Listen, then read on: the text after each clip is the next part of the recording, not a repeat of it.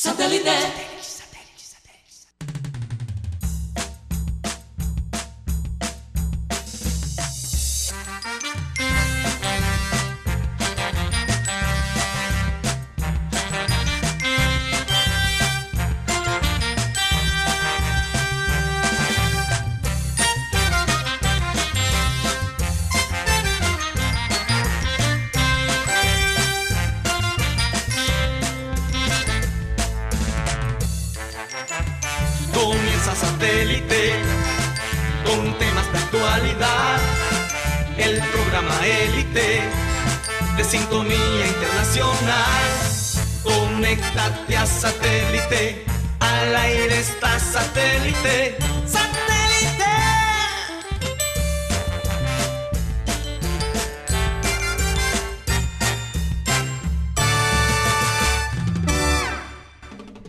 Señoras y señores, bienvenidos a programa Satélite. Hoy es 23 de julio del 2020. Increíble ya. Como quien dice, nos quedan unos cuantos meses para terminar el año. Ahorita decimos agosto, después septiembre, y bueno, y ya. Y eso es Navidad. Cuando llegan los breves, se acabó. esto. Exacto, exacto. Bueno. Ya Guti está escribiendo su lista para, para el niño yo.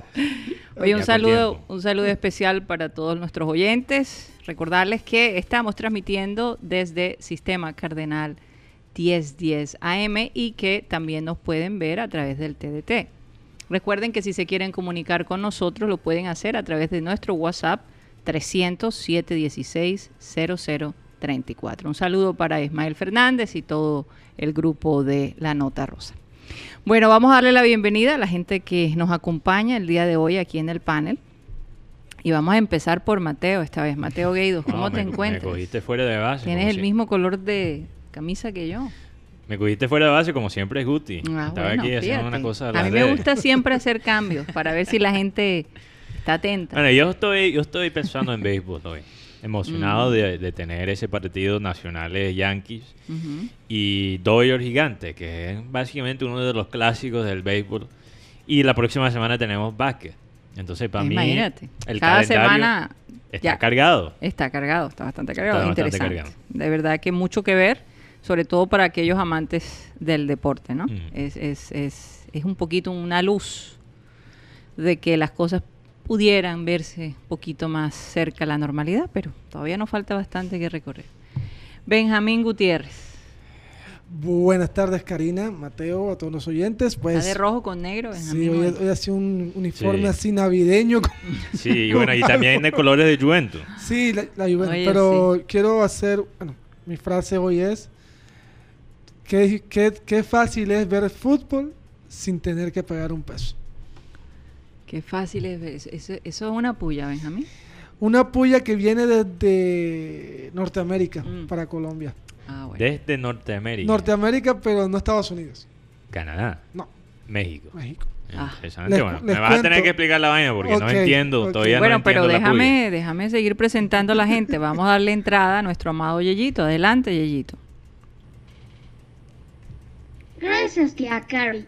Con las buenas tardes para ustedes, queridos compañeros. Un jueves más y seguimos informando. Sean bienvenidos todos nuestros oyentes a su programa satélite una vez más. Continúa, tía Carrie. Gracias, Yeyito. Yeyito sí no lo, nunca lo puedo coger en- con los pantalones abajo. Él siempre está listo, listo, está listo. Bueno, vamos a saludar a la gente de producción, a Benji Bula, a Tox Camargo, a Alan Lara. ¿Y quién les habla? Karina González. Yo quiero mandarle un saludo especial a todos nuestros corresponsales, Mateo. Quiero que los menciones el día de hoy. Bueno, eh, un saludo para nuestro combo allá en Miami, Iván Garrido, eh, la doctora Claudia, que creo que va a entrar con nosotros en la parte digital Así es. a- para hablar de las locuras de Kanye West, el Así. rapero controversial. Y más que todo de lo que él padece. Sí, porque él es bipolar. Entonces, bueno, ya la palabra bipolar no se usa. Te van a corregir los es psicólogos. interesante, no estaba Maniático depresivo. maniático depresivo. Bueno, no sabía eso. Si no, pregúntale a Camilo Madarriaga. Ok. Ok, no entiendo por qué. Es que la doctora es Claudia siempre, sí, claro. La doctora Claudia siempre me dice, no, ya esa palabra bipolar no se usa. No sabía eso. Ahora se dice Maniático- maniático, depresivo. Depresivo, ok, interesante. Mejor conocido como Bipolar. bipolar o bipolaridad. Ajá. Eso, eso lo entiendo. Eh, también un saludo para Tony Avendaño eh, y que se está preparando también para el regreso del béisbol. Él- yo le pregunté, porque Tony vive más cerca, a- o sea, lo que, lo que llaman el Bay Area Bay en Area, California. Y bueno, los equipos de béisbol allá son los Atléticos de Oakland y los Gigantes de San Francisco. Y no sabía, realmente no sabía a cuál le daba Tony Avendaño. Y él me dijo esta mañana que los Atléticos de Oakland. Sí, sí. Entonces, qué bueno, porque los gigantes de San Francisco, como yo le doy un poquito más a los Dodgers, entonces con ellos yo choco. Entonces, gracias a Dios que Tony es de los A's. Eh, también Tony Ariza, que está más cerca de Los Ángeles. Tenemos a mm, nuestros dos amigos en, en Brasil, César Villanueva, que lo último que escuchamos, escuchamos de César es que estaba ayudando a Cantillo. Sí. No Ya. he vuelto a hablar con él. Eh, pero, de acuerdo a lo que César me dijo, Cantillo estaba muy bien, es asintomático. qué bien. qué Le bien. pasó lo mismo que a él, lo único que le daba era hambre. Y parece, y ya he hablado con varias personas que han padecido el COVID, dicen que constantemente tienen hambre. Eh, pareciera que la gasolina se les acaba bastante rápido. Me imagino que Guti ha tenido COVID toda su vida, entonces. ¿eh? Tacha arriba, ya vas. Ajá, Mateo, ¿quién más? Eh, ¿Quién más nos falta? Maelis Charris en Santiago. Chile, también Alejandro González que está en, en España, aunque está un poco perdido. Eh, ¿Quién más? De vez, de vez Ginari en cuando García, aparece. Dorme, la más famosa de todos los Ujú. Por corresponsales. favor. Ginari García. Y bueno, Joan Nieto, que es nuestro corresponsal juniorista. Y ojalá que pronto vamos a tener algo de qué hablar del junior. ¿Y Maelis? Yo dije Maelis. ¿Tú dijiste Sí, Maelis? dije Maelis. La Ah, chilena, la chilena. Ah, bueno. Pero a ellos, si nos están escuchando, les voy a pedir que por favor nos envíen un mensaje para el lunes, que es cuando estamos celebrando el cumpleaños o el día que nació Abel González, nuestro amado padre. Entonces estamos pidiendo incluso a oyentes que quieran, eh, que se atrevan, ¿no? Porque los he notado muy calladitos, atrévanse, manden un mensaje, también los queremos ver. Eh, sería muy bonito, eh, sobre todo aquellos que, conocen el programa de hace muchos años atrás. eh, sería muy bonito que, enviaran un mensaje. De verdad nos gustaría, nos alegraría muchísimo. Y, la idea de nosotros es más que todo celebrar la vida de él. Entonces eh, tendremos algunas personas allí con nosotros, o por lo menos de una manera digital, ¿no? Obviamente.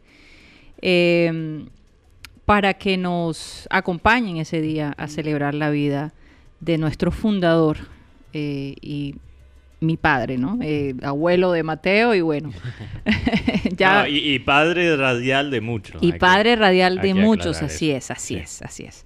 Bueno, eh, vamos a comenzar con la frase de hoy, como siempre, y dice así, esta vez de Alejandro Dumas, el que escribió el Conde de, Mon- el Conde de Montecristo, por cierto, uno de los libros favoritos de Abel González.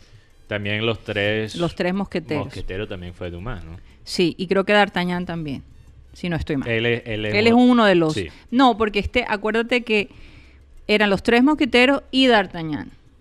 Yo creo que D'Artagnan era uno de los tres mosqueteros, estoy casi seguro. No, era sepa- No, no, eran, no. eh, según la película, bueno, con la serie. No, Bueno, Exacto, bueno, estamos según. hablando, estamos hablando de los libros. De los él- libros, bueno, eran tres mosqueteros. eran tres Y mosqueteros y cuarto D'Artagnan. que era la persona como que el jefe D'Artagnan era, no, D'Artagnan era el menor de todos. D'Artagnan, el menor, wow.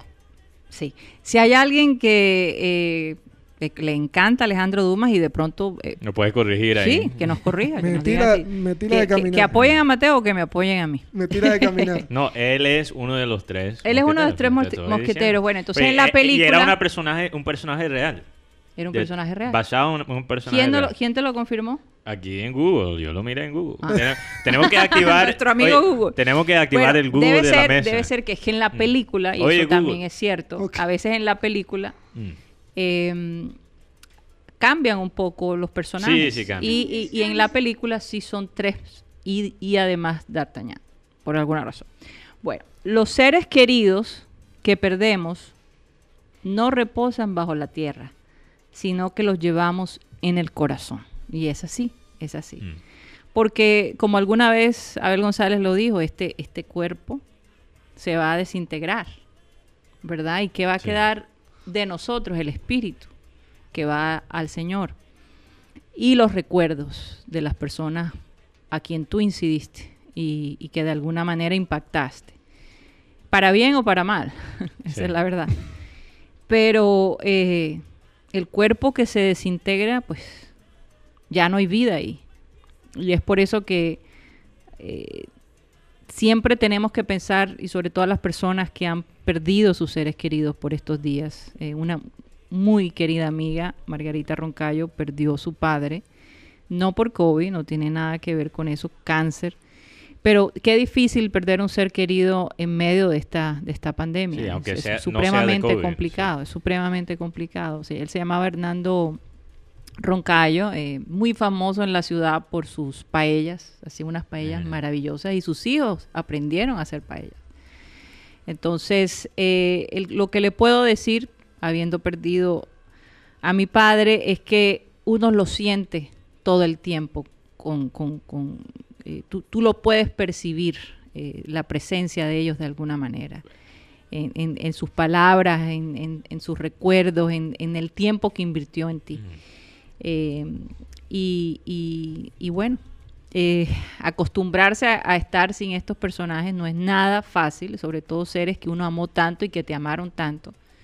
Es supremamente difícil, pero Dios te da esa capacidad que, que uno no se explica de soportar ese dolor que es tan fuerte. Así que a aquellos quiero dedicarles eh, este momento a todas las personas que han perdido a sus seres queridos. Mm.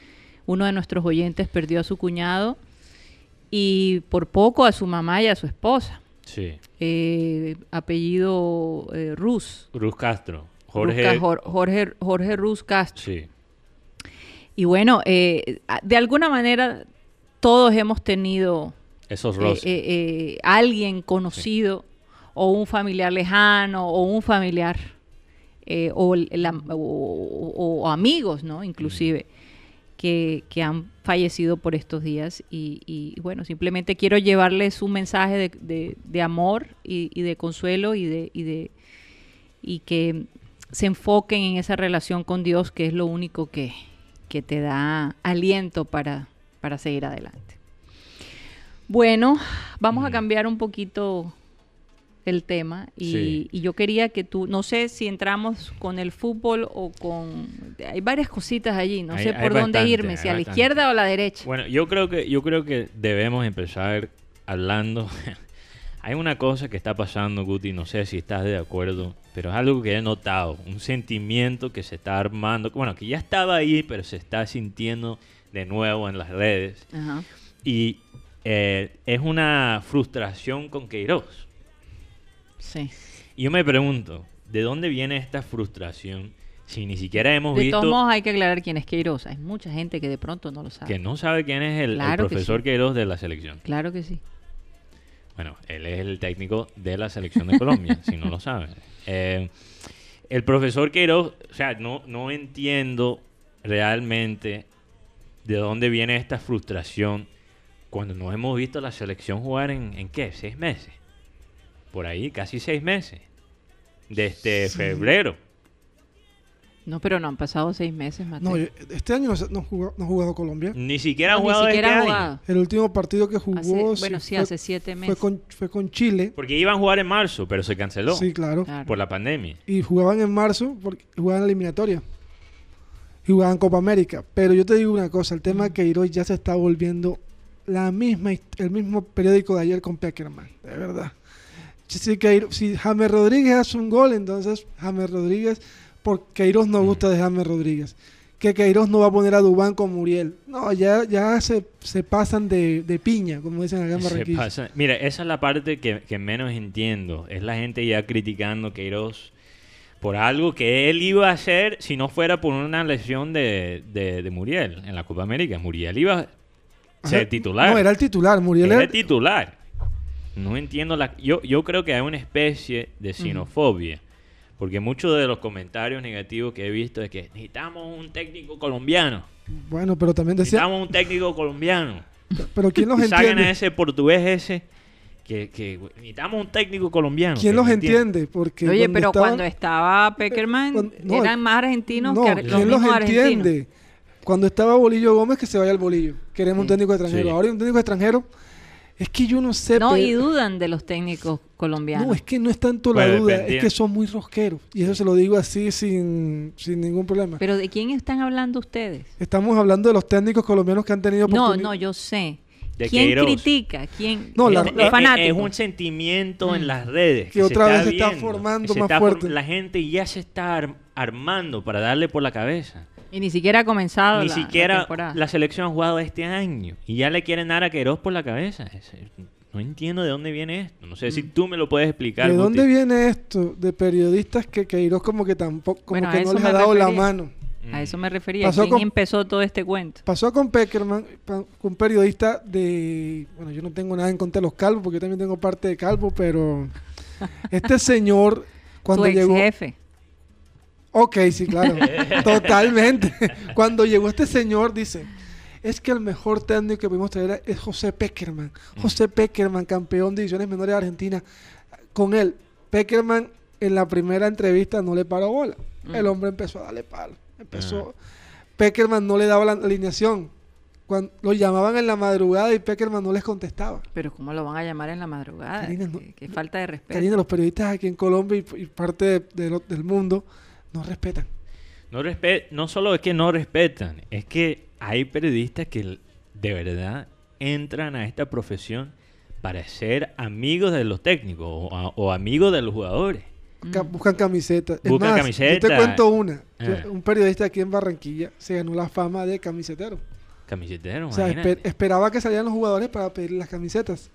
Y después te vuelve fácil de manipular si eres periodista, porque después los jugadores y los técnicos ya saben que solo te tienen que dar una camisa. No, y como te- y- Mm. o sea, cuando te dan la camiseta como que, hey, ya, ya quedas, no puedes, no puedes criticarlo porque enseguida te, te- te dicen, pero yo te di la camiseta. Oye, pero, pero la camisa tampoco me parece Sucia. muy grave. Porque, joda, mejor ser camise, camisero, la- Camisetero. camisetero que platero. Ah, Porque eso ya es otro Oye, cuento. y ahora entiendo por qué las personas que nosotros hemos entrevistado eh, de fútbol siempre tienen una prevención de qué va a ser la entrevista.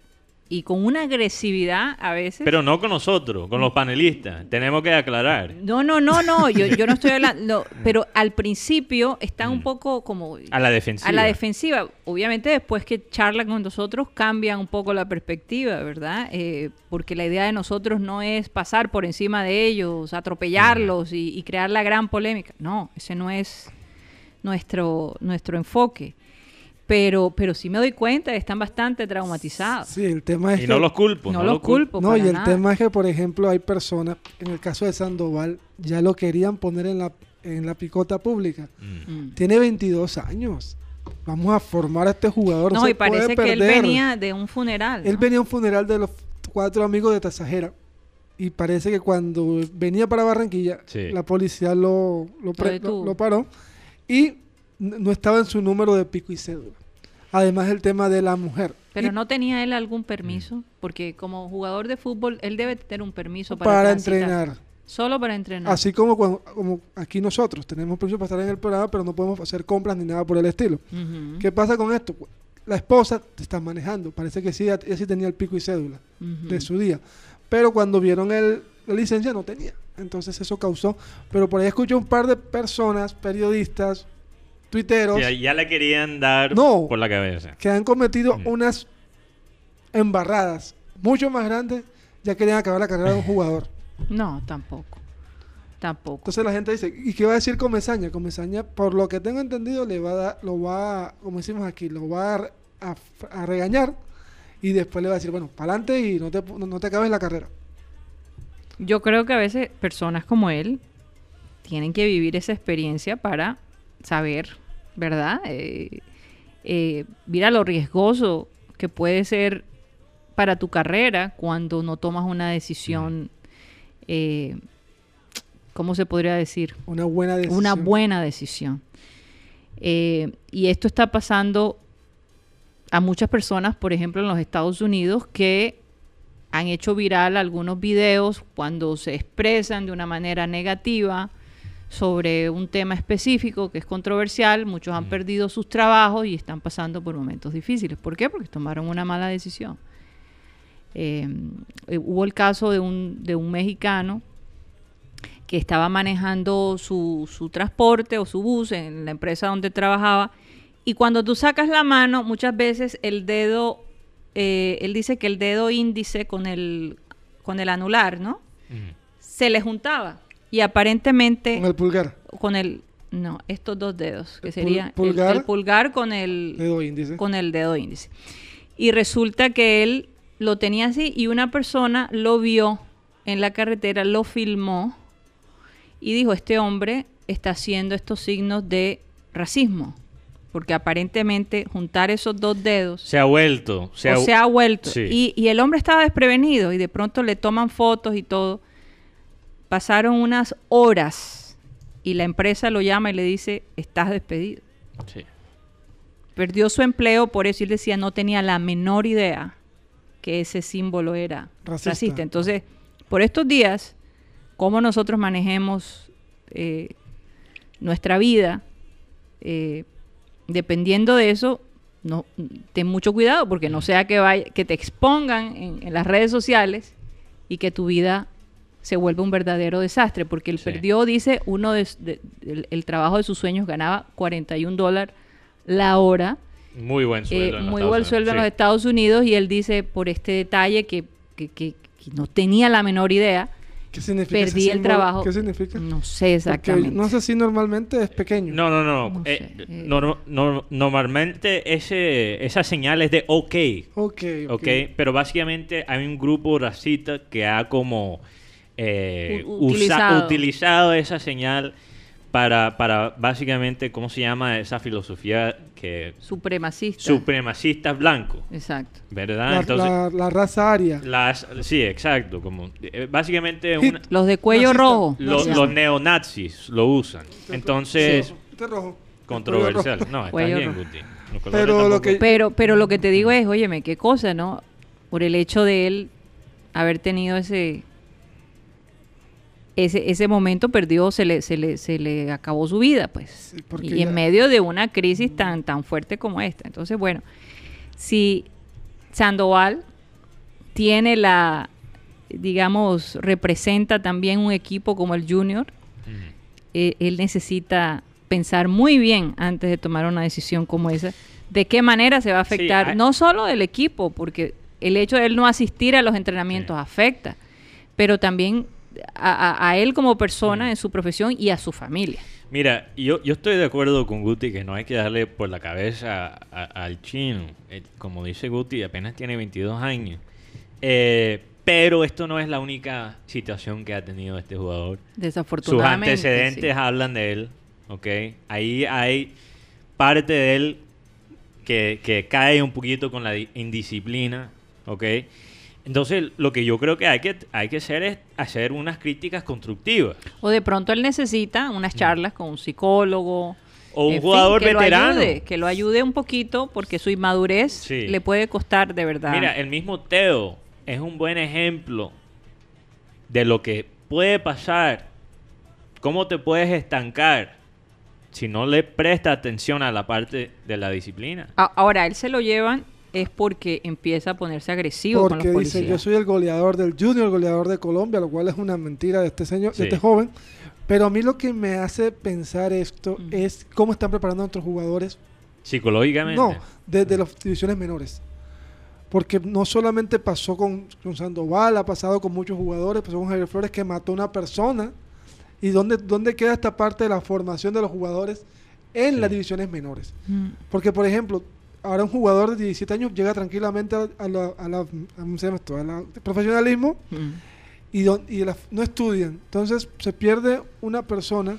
Entonces dicen, no, pero es que Sí. es su familia. Pero si tú tienes el proceso de 17 años, puedes formar tranquilamente. Ahora, ahora, me da pesar porque parece que obviamente él estaba en luto por perder un familiar. Cuatro familiares. Cuatro familiares, Sí, te imagínate. exagera. Y eso es confirmado. que- Confirmado. Que, que, ok. Perdió cuatro familiares, eso no es, No es fácil. no es fácil. Eh, para mí, ¿Y bajo qué circunstancias? bajo qué circunstancias y si la mujer estaba manejando, no sé, quizás tenía sus... Sí, de pronto, y o estaba muy cansado. o estaba muy También. cansado emocionalmente. No, porque También, venía de práctica ir a, ir a un, a un sepelio y volver. No, No, es nada no es fácil. Entonces entiendo también la frustración de él. Y a veces eh, Pero- la- los policías de acá se lo, Pero se lo ganan. enseguida, enseguida apareció el chismorreo, que estaba Gabriel Fuentes, que estaba Willer Ditt en esa. Ahora, yo sí vi una foto donde salió Dita. Yo no sé qué tan... Te puedes- pero como te digo, Mm. no, no estaban en el carro en ese momento cuando pasó. Lo que sí te digo, y hablando de, de lo que yo dije al principio, que fácil es poder ver fútbol profesional gratis. Mm, Fútbol mexicano, por Canal 1. Cruz Azul versus Santos Laguna. Sin pagar un peso. Por favor. La gente puede ver fútbol mexicano ahora sin pagar un peso. No tiene que estar pendiente de Win. O sea, un peso adicional. Porque No, eso es porque tienes que pagar por el, por el cable. No, Canal 1 es Ah, hace- en Canal 1. Sí, Canal 1 hace parte de la de la, la parrilla Básica. básica. Ok, interesante. Sería y entonces hicieron un convenio con la Liga Mexicana. O sea, el punto que estás haciendo es que el fútbol mexicano es más fácil Lo podremos ver en Colombia por Canal 1. mm, En cambio, que el- nuestro fútbol no. Ay, Dios mío. fútbol- Oye, yo, yo tuve un pensamiento el otro día, Guti, y, y quiero saber cuál es tu opinión. Pero yo estaba pensando, oye, ¿por qué no combinan los equipos de CONCACAF con los equipos de CONMEBOL para la Copa Libertadores? Eso estaba combinado. Porque Pero- antes estaban los Sí, equipos pero- mexicanos. y México tuvo buenas buenas campañas. Lo que pasa es que a México más le importa la Copa la Copa esta, la, la Conca Champions que la, que la Copa Libertadores. ¿Qué está pasando, por ejemplo? Sí, porque ellos lo pueden ganar todos los años. Sí, es como le decía a alguien, vamos a hacer un torneo todas las Américas de, de eliminatorias. Eso sería chévere. México clasificaría, la verdad, muy complicado. Mm. Estados Unidos pasaría muy complicado. Pero Pero sería muy, mucho mejor porque Sí. México enfrenta con las... No tengo nada en contra de las. Bahamas, Barbados, pero no veo, no veo por dónde crecer México en fútbol.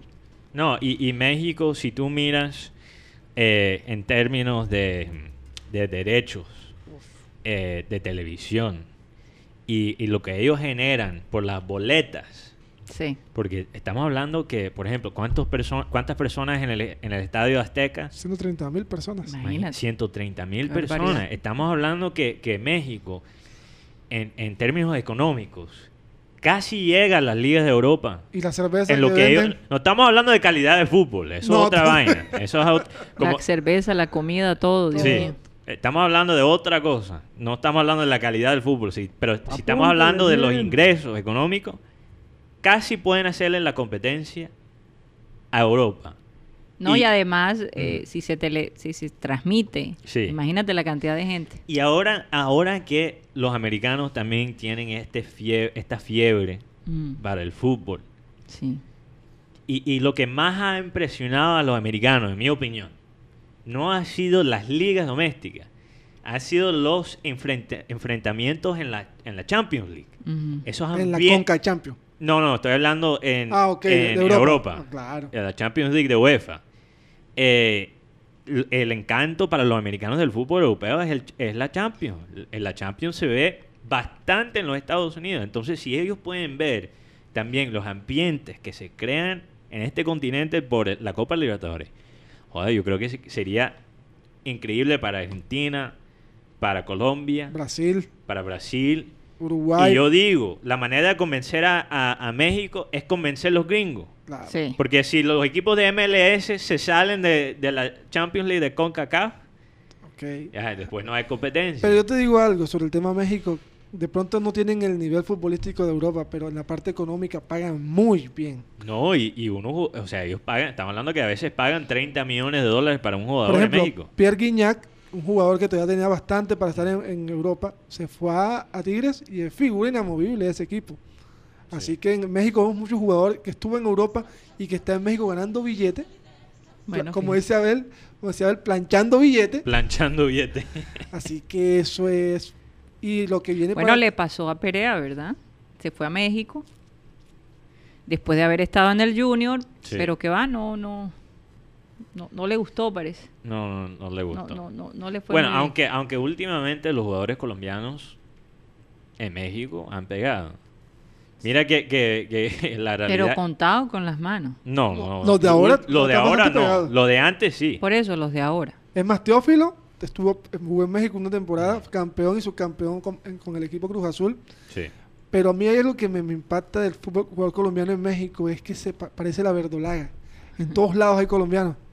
Sí. Como contaba, Como está pasando en Argentina. Sí. si aparecen de las divisiones menores un jugador del Chocó, wow. yo como- y uno Entonces- no sabe. Entonces, entonces yo me pregunto, ¿cuál? Entonces ahora, ahora hay más colombianos en México que antes. Muchísimo más. Es más, Muchísimo bajó la, más. ba- Merca- bajó o sea, la hay un mercado allí. Un mercado Sí, grandísimo. Bajó la MLS como en Sí. cantidad de colombianos. Ya no hay tantos pero en colombianos. México sí hay bastantes colombianos. Nada. Bueno, fíjate. No, y es que en Estados Unidos, no sé, se ha perdido un poquito como el, el ambiente de fútbol, no sé por qué. No, no, no. Yo creo que lo- Debe ser por el hecho de que no han ganado un mundial, o sea, no Sí. han llegado, pero en cambio Bueno, la, el- la, la el- mujer, la el selección. fútbol de mujer sí es claro, un verdadero éxito. la selección ahora mismo en los Estados Unidos está en su quizás en su peor en su momento. peor momento. sí. Hay esperanza porque hay jugadores como este pelado Pulisic que está en el Chelsea que es tremendo jugador. No, y hay un chico en, en Liverpool, ¿no? Eh, no, no, en ¿No es en Liverpool. no. Liverpool? ¿En cuál es? No, en Chelsea. En Chelsea, el Pulisic. sí, exacto. Él anotó contra el Liverpool Ujú. ayer. Golazo. Ayer, sí. un golazo. Tremendo gol, sí. Él casi solito le gana, le empata a Liverpool, básicamente. Oye, Entonces, bueno, hay sí. esperanzas, hay esperanzas. Vamos a un corte comercial y ya regresamos. Continuamos en programa satélite que estamos transmitiendo desde Sistema Cardenal 1010 AM. Bueno, eh, Mateo, ¿seguimos con los oyentes más activos Sí. el día de hoy? Un saludo, un saludo Un- para un saludo. Un saludo. eh, Se me salió la lengua gringa. No me corrigen. Que mi, que mi esencia es gringa. Entonces, por favor. Sí, sí, te- ya te tienen entrenado los oyentes. Sí, ya me tienen entrenado. Un saludo a. David Rodríguez, un Ah. muy especial, un oyente muy Sí, especial. sí, sí. Arnulfo Plata, Frank Rivera, Mauricio Diana, Fernando Vuelvas, que Fernando Vuelvas estaba preguntando cómo puedo mandar un audio para el cumpleaños de Abel. Y Claro. como habíamos mencionado, eh, nos pueden mandar el audio al número de satélite que es 307 16 0034. Incluso puede ser un video si quieren. Sí. O Ajá. se lo puede mandar eh, por Messenger a la página Abel González Satélite en Facebook. También hay que recordar que nos pueden ver a través de nuestra página programasatélite.com. Esta nueva Sí. página que nuestro productor ejecutivo diseñó, Cyril Gaidos. Sí, muchas gracias, Siri. Y, y bueno, precisamente para la comodidad de ustedes, ahí están todos los, eh, ¿cómo se diría? Los links. ¿Cómo, cómo traducirías gringo a Enlace. los enlaces? Gracias, porque es que a, a uno se le olvidan a veces las, las palabras.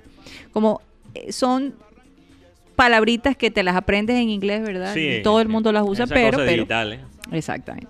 Entonces ahí están todos los enlaces en donde nos pueden ver y escuchar. Así que bueno. También un saludo para Ana Camargo, Manuela Peña y también no recuerdo cuál oyente, pero nos escribió que en efecto Karina tenía razón. D'Artagnan no es uno de los tres mosqueteros. O sea que O sea, se es- equivocó es Google. Dios mío, No, no, ¿de no, dónde es- sacaste esa información? Es un mosquetero, pero no es uno de los tres. Así es. mosqueteros. Óyeme, por favor, yo dije, Eh, me- quiero horror. disculparme con los oyentes porque qué horror, Dios mío. Por eso necesitamos activar aquí el Google de la mesa, el OK. Google. que antes Además que Alejandro Dumas era uno de, es, es uno de mis escritores favoritos. Gracias, gracias, producción. Gracias, producción. Eh, un saludo también para Cristóbal Rivero, eh, Maritza Freudic, Luis Caballero, Enrique Martínez, Cristian B, Alempo V, Nina 12 y Abelardo Pico. También Enrique Martínez aquí dice que eh, quizás el chino necesita una cita con la doctora Claudia. Oye, sí, Interesante. ¿eh? sería muy interesante. Oye, y yo creo que, doctora Claudia, Y hablando en serio, yo creo que, mira, el deporte, especialmente el, do- el deporte nuestro aquí en Latinoamérica, necesita más psicólogos. Porque en Europa hay. sí. En los Estados Unidos se está empezando a ver. Todavía no es lo normal, pero están mejorando. Y aquí estamos quedando Eh, eh, atrás. eh, sí, Chicos. porque es que ya... Sí. Sí. Eh, perdón, discúlpenme. Eh, aprovecho este momento de, de saludar a nuestros eh, satelitistas que están ahí con nosotros Y le mando saludos a mi madre querida que ya me dijo que, ajá, todo el mundo y yo. nada. saludos y un abrazo a Chayito Linda. Eh, Chayito, un abrazo para ti. escuchamos por ahí que, que cuando Toc se porta mal, eh, le dicen, oye, Ya te estás poniendo como te Mateo. estás poniendo como Mateo, imagínate. grave Después de eso, Mateo y yo tuvimos una conversación seria. bueno, Ay. ¿quién más, Mateo? Eh, bueno, y Abelardo Pico creo que me faltó y Nina 12, no sé si mencioné eso. Abelardo Pico será familia de Pedro Pico. No sé. O de, o. Leonardo Pico, no sé. O Leonardo Pico, hay muchos picos. Hay muchos Oye, picos. y, y hace poco, viendo unos programas antiguos de satélite, eh, increíble ver los mismos oyentes escribiendo. De verdad que me conmueve. Me conmueve muchísimo porque eran oyentes de Abel, escribían, decían cosas y ahora siguen con nosotros. Eh, personas realmente muy fiel a, a esta, a esta visión que Abel González tenía. En la noche de ayer Sí. estaba yo sentado en mi sofá y una persona me ha dicho, te estoy escuchando todos los días. Yo, ¿qué pasó? Pues quiero que saludes a un grupo. Y ¿qué pasó? ¿Qué grupo? Un grupo de WhatsApp. Y yo, Forever Junior. Y yo como que, bueno, qué chévere. Pero cuando me, me cuenta la historia del- de. Forever Junior, te van a ir, se van a ir para atrás. ¿Qué pasó? Una paisa que es hincha de Junior. Ay, qué maravilla. se llama Diana, Paisa que hincha de Junior. Ella hincha de Junior. se enamoró de Junior desde que vio una, una camiseta muy bella del equipo rojiblanco. Ajá. Y toda su familia era de Medellín Nacional. Entonces ella dijo, no, voy para Junior. Qué Para llevar la contraria. de Oye, pero, pronto. pero hay costeños que hacen lo mismo con Nacional, ¿ah? No, Sí, sí, sí, sí. Para millonario y para todos lados. No, y hay y costeños que hacen lo mismo con América. O Uh, sea, hay de Uy, todo. Hay, hay una- siempre una ovejas buenas y ovejas malas. Claro. Así sí, que- no hay a veces unos costeños Algunas chimbeados. descarriadas. Así- Unos, unos costeños chimbeados. Así que un saludo muy especial a Diana y a todo su grupo. Mm. Eh, chicos, adelante y después hablamos. Bueno, Hombre, listo. sí, por favor, un saludo especial para También ellos. un saludo para el cabezón Camargo, que ya lo he nombrado bastante. Voy Sí. a tener que tomar un descanso. Eh, pero aquí, aquí me mandó una foto de un documento muy interesante del Mm. Junior. No sé qué tan real es, Guti, quizás me lo puedes confirmar. Pero se trata de un tal Luis Fernando Muriel. Ay, Dios, E- ese documento es real. Es un documento donde Junior entrega sus derechos deportivos de Luis Fernando Muriel por un CD de Iván Villazón. Eso es verdad, Eso Guti. fue verdad. Dios mío, qué Y aquí el cabezón dice decisiones erradas.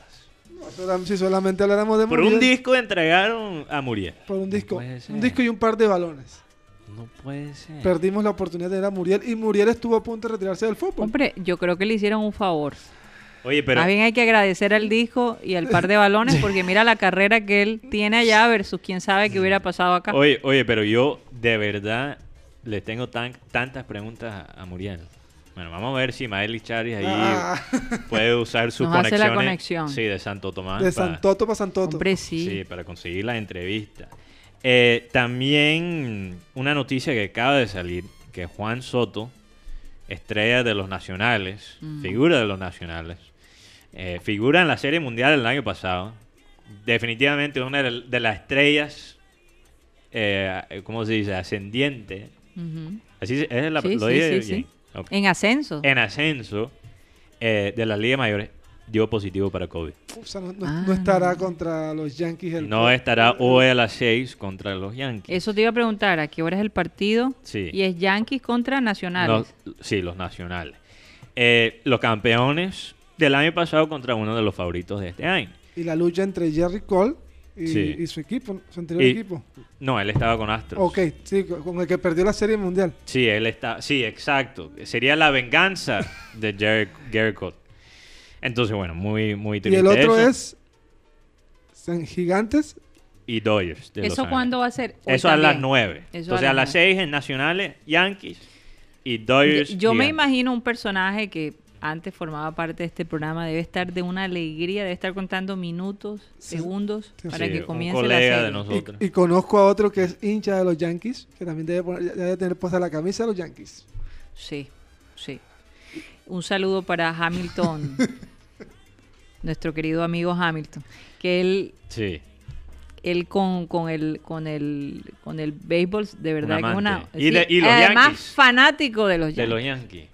Hamilton Por- Mercado. Oye, oye, por lo menos tengo a Antonio Celia de mi lado, porque él dijo que él es De- eh, él es de... de las medias rojas. Ah, bueno, y Juancho Buchaibe también es de los Yankees, ¿no? Sí, no, no, no, es que la mayoría de los, la gente de acá que es sigue de los Yankees. son de los Yankees. Por eso Abel González era fanático No, de los Yankees. y- Nosotros tratamos de meterlo en los Rexos, porque incluso logramos, el año pasado estuvimos celebrando eh, cuando Liverpool ganó la, la, la Champions, ¿no? Fue el año pasado.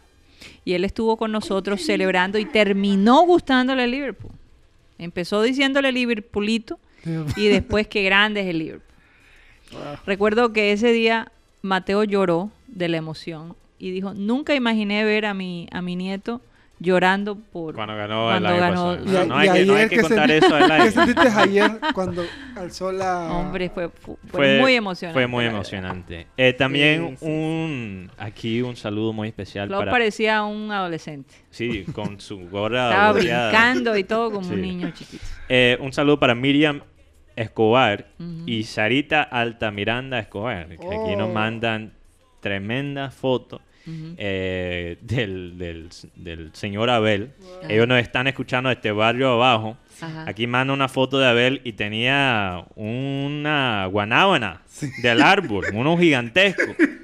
¿Qué es esto? Entonces Bueno, vamos- eso hay que pasarlo hay que en la pasarlo. parte digital para compartirlo con, Sí. Saludos a Sarita. con su- todos los oyentes. Y y a su señora madre. Sí, Ah, Miriam. sí, un saludo para ella. un saludo muy especial para ellos. Oye, También un saludo para José Ayala que dice que estamos hablando de estos periodistas en cuestión. Él dice, son periodistas lambón, Oh, como decía Abel. un saludo para Oye, ¿cómo José nos Ayala. ayudan los oyentes a, a recordar lo La que ha- frase. lo- sí, las frases a, que a no, a no que meter la pata. hombre sí. Eh, Mateo, Mm, antes de irnos a comerciales, tú me estabas hablando de esta noticia sí. que, que yo creo que a ustedes les va a volar la cabeza, porque el ingenio colombiano no tiene límites. No tiene límite. Cuéntanos También qué pasó de los italianos, ¿ah? y de los italianos. ¿Qué pasó con el café?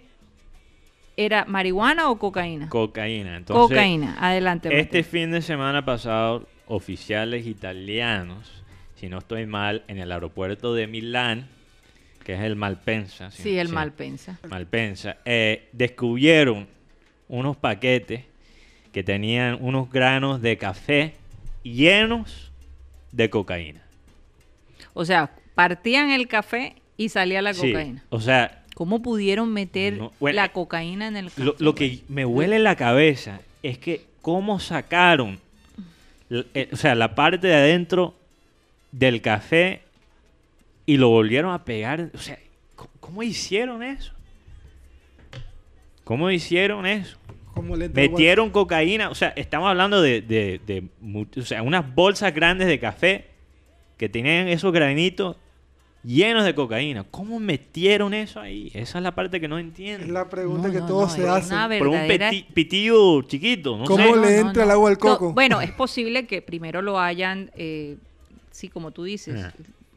Lo limpian por dentro Y después lo pegan, sellan. lo sellan de alguna- nuevo. De alguna manera. Entonces, mejor, mejor esta pregunta. Pero, ¿A, a ¿tú te quién le pagaron para hacer ese trabajo? Grano por grano. Bienvenido Grano. a Colombia, Mateo. O sea, Grano por grano Oye, metieron la cocaína. eh, eh, y esto, bueno, ¿hay algún culpable? ¿Quién está detrás de todo? Bueno, no sé, en el artículo que yo leí no se dio nombres. Lo que sí se dice es Pero que ¿quién lo transportaba? No se sabe. era, se mandó, Como si fuera por carga. sí, como si fuera por cara. Llegó. Y los, au- los autoridades italianos se dieron cuenta que el nombre que estaba en, en, en las bolsas era, era una dirección en Florencia, fíjate, en Florencia. Para alguien Que en en Florencia. Florencia hay un grupo de colombianos allá. Bueno, quizás. No, y la verdad es que yo vivía en Florencia y muy pocos colombianos Muy pocos conocía. colombianos, pero Yo creo que era, acuérdate que los italianos tienen sus mafias y ellos piden drogas desde países como Colombia para venderlo. Lo más probable fue un italiano que iba a recibir el pedido. Ajá, pero entonces iba para Entonces, Florencia. y se dan cuenta que el nombre a quien le estaba mandando este paquete era el nombre de un mafioso ficticio. Ok. ¿Pero qué Un seudónimo. exacto.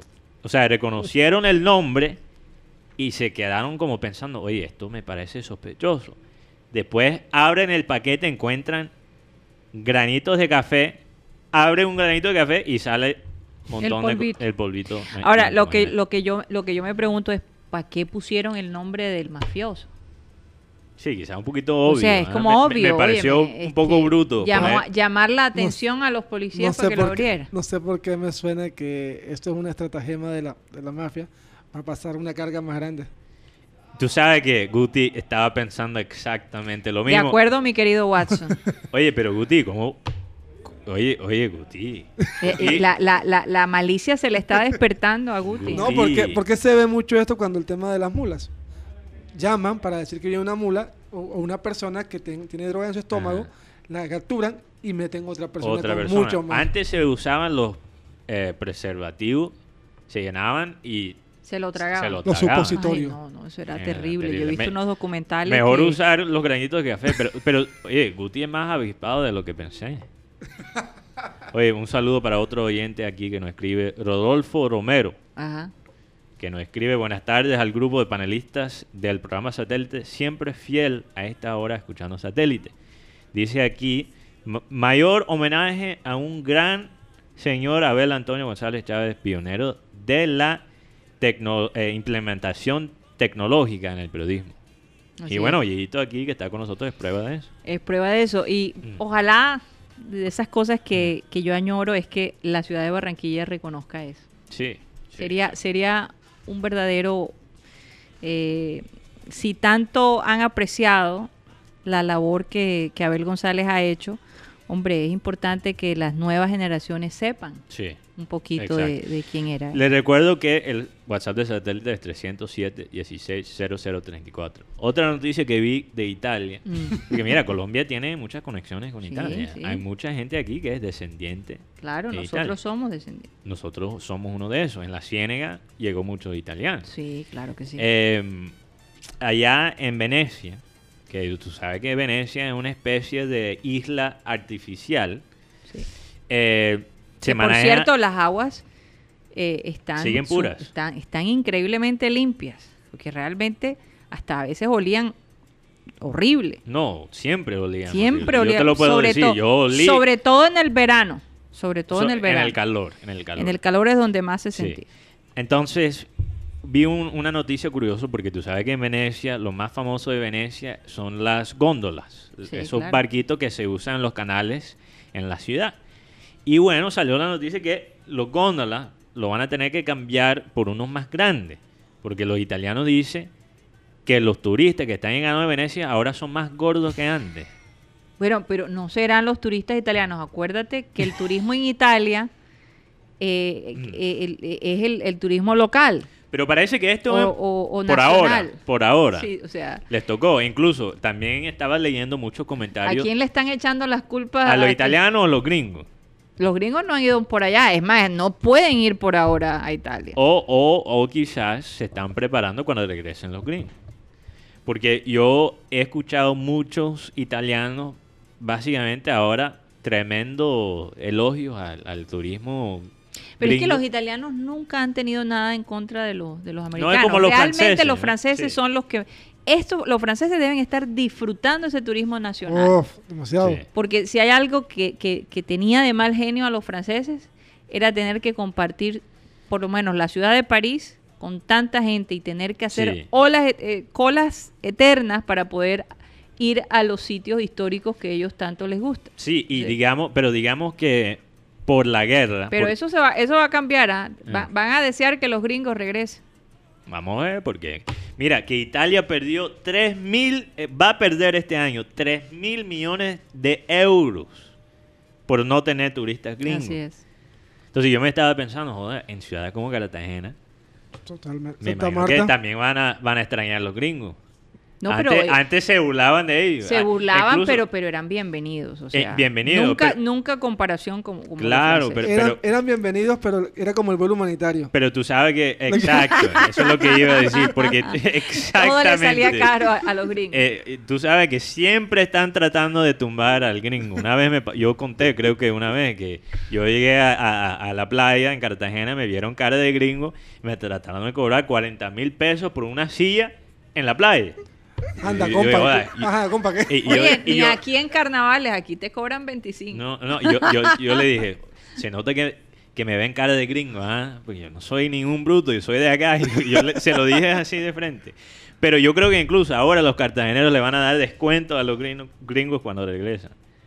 Bueno, y la realidad, Mateo, es que hasta que las cosas en Estados Unidos no mejoren y, y, yo- y- y- y hay alguna esperanza de, de control, ¿verdad? Mm. Yo no sé qué tanto eh, la gente en Cartagena los quiere allá. Eso sí, Inclusive ¿verdad? aquí en Barranquilla, por ejemplo, por estos días, ustedes recuerden que en junio, alrededor del 5 de ju- eh, a principios de- del mes de junio, de 10 personas que tomaban, que se hacían la prueba, 5 salían positivas. Es decir, el 50% de las personas que hacían pruebas salía Salían positiva. Positivo. Ahora y eso ahora bajado. es todo lo contrario, ahora es el 25%. 2.5. 2.5.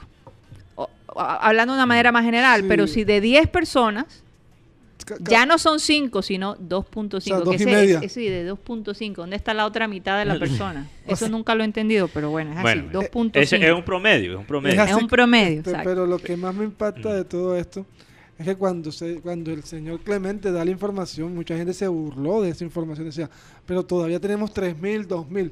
Bueno, pues Porque esa es la información. Acuérdense que se demoraba bastante en entregarse la información. O sea, la información que tenemos en este momento es la de unos días atrás. ya bajó Siempre a va a ser. 237 Ujú. casos después de 500, o sea, está bajando.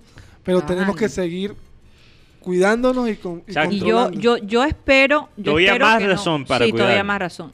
Porque hemos visto que donde ciudades que han mejorado, después se han aflojado y entonces para arriba otra vez y empezar de nuevo. Ojalá que se siga manteniendo eh, estos, eh, digamos, se- Protocolo. protocolos y, que, y que, que se exija, que se mantenga lo de la... No todo, obviamente, no todo, porque ya Por la ahí gente- escuché, y eso es algo que quiero, que quiero investigar un poco más, que los cercos sanitarios los van a eliminar. Sí, eso, eso me gustaría saber, pendiente. me gustaría saber por qué.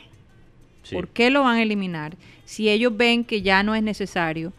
A mí me preocupa, honestamente se los digo, me preocupa.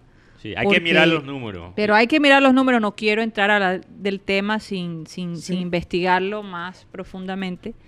Eh, pero pienso que, que, que- que hay, no se puede perder de vista en los sitios donde más Sí. eh, se produjo eh, el COVID. Se, ¿no? se puede decir básicamente que Barranquilla em, ya pasó el primer pico. Sí. Incluso el ministro, pico. el ministro de, de- de salud lo dijo. Sí. Pareciera que Barranquilla ya pasó el primer pico. Ahora, eso no significa que no va a haber más pico. Exacto. Primero quizás de, de, de muchos, ojalá que a- no, ojalá tenemos que a- no. Tenemos a Pedro, ¿cuál Sí. es el otro?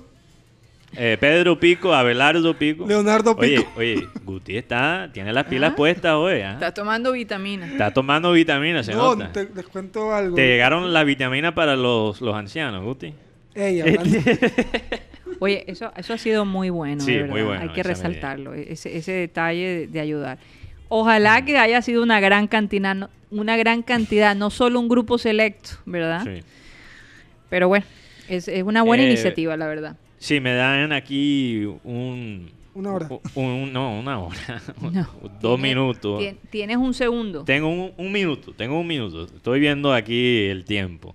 Eh, quería hablar de esta noticia que salió ayer también de Mookie Betts. Ajá. Que Ok. Mookie Betts, esto, se- eh, creo que esto pasó justo cuando estábamos al aire, el, el- el- el programa anterior. Entonces Cuando no- te pregunté por los Rexos. Sí, Y entonces- dijiste, no, no, no. No, es que Mookie ningún lado". Betts eh, estaba en su último año de su contrato cuando lo mandaron para los Dodgers de Los Ángeles. Acaba de firmar una extensión de contrato de 12 años de más de 360 millones de dólares.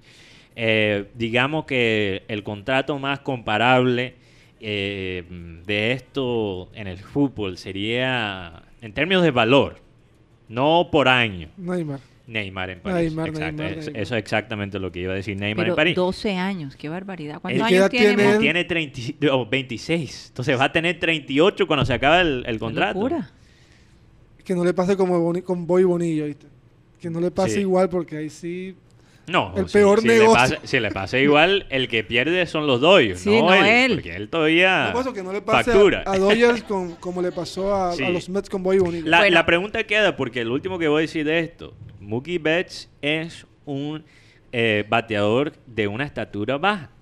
Y típicamente cuando ellos llegan a los 30 años, el declive de los bajos, de los bajos en estatura es más rápido. O sea que el que sale, sale ganando es Mookie Betts. Es Betts. Bueno, felicita- Así es. felicitaciones para él porque él se lo merece. Tremendo jugador. Sí, sí, tremendo jugador. Eh, bueno, rápidamente, ¿dónde nos pueden seguir de manera digital? Que vamos a tener a la doctora Sí. Claudia. Para, vamos a hablar un poco sobre eh, la- esta enfermedad maniático-depresivo y a propósito de este rapero, Kanye West. Kanye West, eh, porque parece ser que está diciendo que se va a divorciar de Kim ah, Kardashian. Y, y no podemos olvidar que ahora mismo Porque ella- es ella- candidato a la presidencia de los Estados pero Unidos. vamos a hablar de eso un poquito en la parte digital. Ok, bueno, eh, nos puedes encontrar en todas las plataformas. Estamos en el sitio web de programasatélite.com.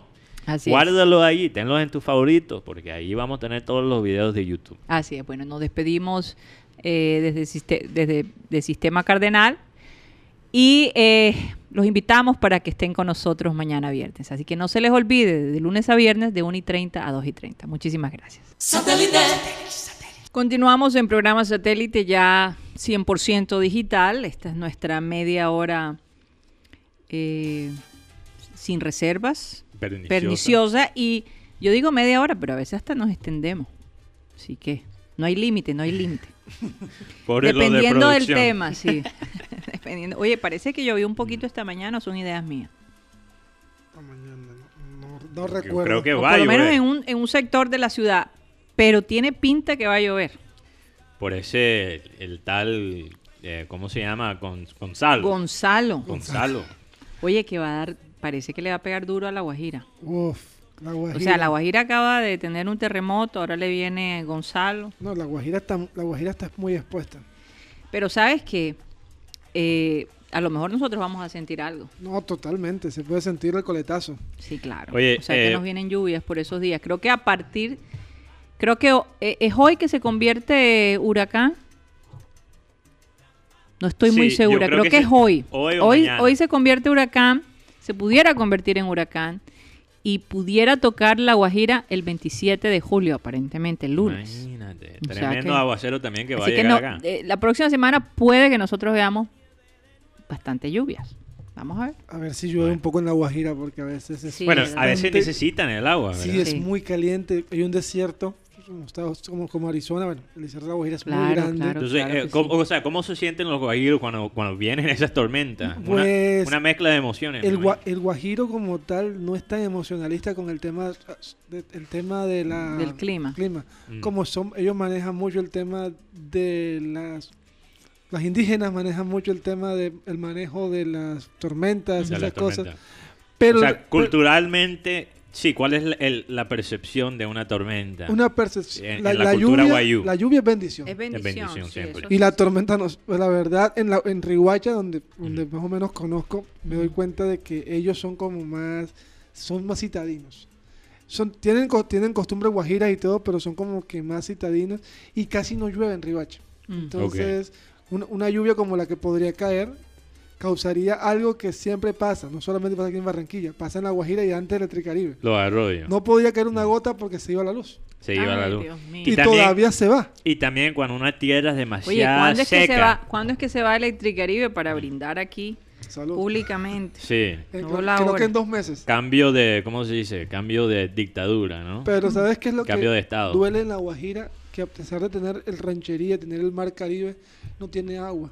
Mm. El, eh, la parte del agua ya es, dura tres días y tienes Sí. que llenar la, la boca, bocatúnel o el tanque elevado para tener agua, porque si no, no Guti. tienes agua durante cuatro días. También me imagino que Fuerte. cuando llega el agua y toca esas Nosotros tierras... en Barranquilla, en, en los años 80, tuvimos casi el mismo problemita. Pero cuando llega la lluvia y toca esas tierras, ya tenemos a la doctora Claudia que va con, con nosotros, pero cuando toca esas tierras secas, eso crea como unos, eh, en inglés se llama... Deslaves son en- Deslaves es, el- es la palabra en español. Eh, sería derrumbes. Derrumbes. Sí, Pero- no sé si eso pasa allá. No, el, el- el tema del desierto en la Guajira es que es demasiado calor y cuando llueve por lo menos es algo más refrescante.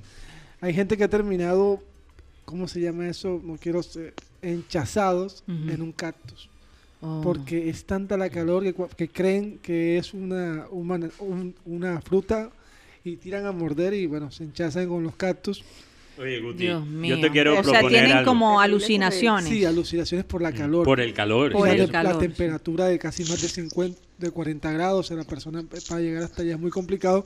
Sí. Pero también tiene sus cosas buenas. Por ejemplo, el ca- el Cabo de la Vela. Mm, Sí. Para los que más o menos lo que la gente comenta que en ese lugar hay una, hay una piedra donde parece en las noches, como si fuera una forma de un cabo de una vela. Entonces se llama el Cabo de la Vela. Belleza. está Mayapo, está Barranca, donde una Tenemos que ir con Guti allá cuando... Yo, yo, yo... Bueno, yo- ya la Ay, doctora sí, yo está ahí. también quiero ir. Hola, doctora. Doctora Claudia, ¿qué te parece esta idea? Yo quiero hacer un viaje a Guti a La Guajira y hacer una, o sea, un tipo Como una excursión con el un- grupo de satélite. Una excursión y hacer como un documental sobre la cultura guayú. Porque Sí. yo te digo una vaina, Claro. yo creo que si la gente aprende un poquito de más de esa cultura, se Lo da- apreciaría más. lo aprecian más y se dan cuenta que las cosas negativas que asocian con la gente guajira de verdad vienen de la parte española, no, no de la parte indígena. Una, Entonces- perso- una persona que trabajó con nosotros aquí. Él, hablaba muy mal de la Guajira. Recuerdo que decía que los guajiros, un día le dije, ¿sabes qué? En la Guajira ya no se arreglan las cosas a plomo. Somos, Eh. Son gente civilizada. Sí. ¿Por qué? Porque antes decían, no, el guajiro no pelea, sino que saca el revólver y te mata. No, el Imagínate. guajiro es muy tranquilo. Sí. El Y yo creo que lo, lo relacionaban Guti también con otro tipo de gente que entraba a, a- a- con el contrabando y Sí, ese tipo de totalmente, cosas. ¿no? totalmente. Fíjate, Más Carlos. Vives ha sido un, un gran vocero para la, la cultura guayú. no se hizo una novela en Colombia, se llamó Guajira. Guajira, Uf, sí. Explicaron muy bien el tema y la gente decía, verdaderamente es muy diferente a lo que nos han pintado. Claro que sí. Claro, claro que ellas tienen costumbres, Guti, eh, un poquito diferentes, obviamente, Claro. porque he tenido eh, co- con colegas que han ido allá a investigar la cultura guayú y también a- a- a- en la Sierra Nevada, a, a los indígenas de allí, y, Sí.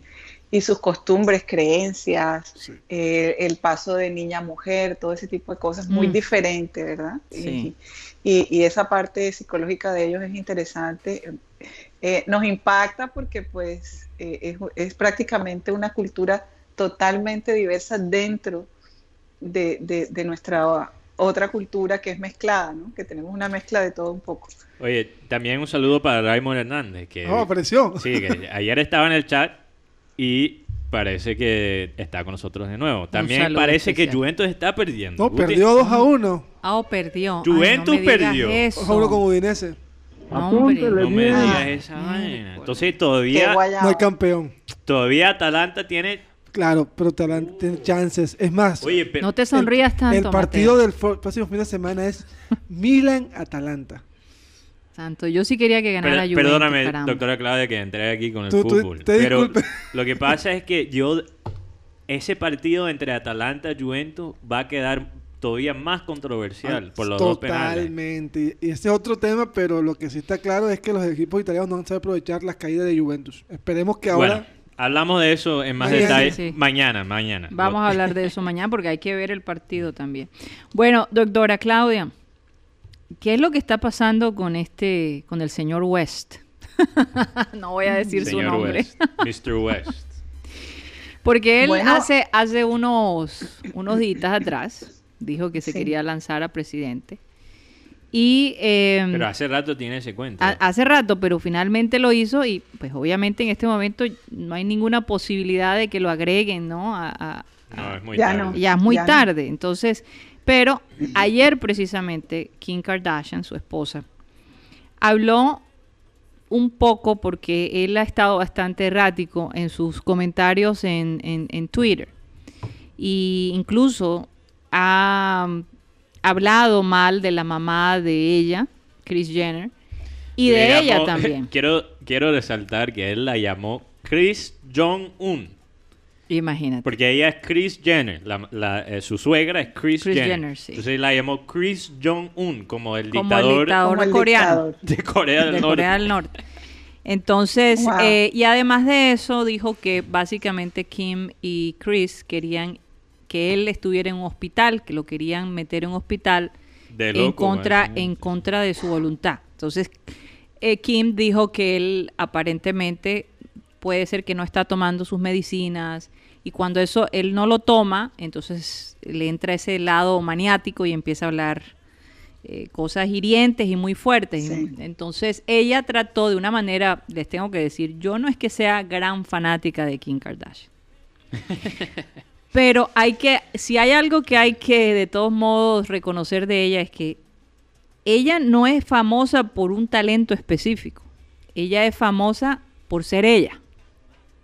Su pues- propio estilo Y la controversia de su vida. y, la, y- y su vida tan controversial. Además que uno se tiene que enterar de todo lo que pasa en su familia. Además que uno es una familia típica, ¿no? Ahí se ha visto de todo. Ahí se ha visto absolutamente Literalmente de todo. De todo. Entonces, eh, pero ella habló de una manera tan inteligente, lo tengo que decir, el día de ayer, abogando por su esposo y después que él escucha eso, el hombre se molesta y básicamente que públicamente dice que quiere pedirle el divorcio. Sin embargo, esos tweets desaparecieron como arte de magia. Sí, porque en este momento no, no encontramos nada, Nada, que, nada, que, nada, que nada. nos diga qué fue lo que él dijo Yo- o que nos diga que ya él se quiere divorciar. Yo, yo decir- sí, yo sí vi los tweets eh, antes que, que fueron Que- borrados. ajá. Él dijo básicamente que él ha tratado, se Mm. ha tratado de divorciar de, este, eh, de esta Kim Kardashian desde que Sí. ella fue a un evento y se Con encontró, se encontró con otro rapero que se llama Mick Mill, él es de Fil- Filadelfia. Sí, parece que le Eh, molestó ese encuentro. Le molestó ese encuentro y desde ese entonces se ha tratado de divorciar según sus tweets. Sí, exacto. Ok, Pero- habló también incluso del, del- de, de, De digamos, su hija. la posibilidad de abortar cuando eh, Kim Sí. iba a tener su primera hija, ¿no? Y entonces da a conocer eso que no sé quién era de los dos que quería el aborto o si los dos querían abortar. Mm, Pero es que lo que yo leí, Él Claudia, insinuó que era ella.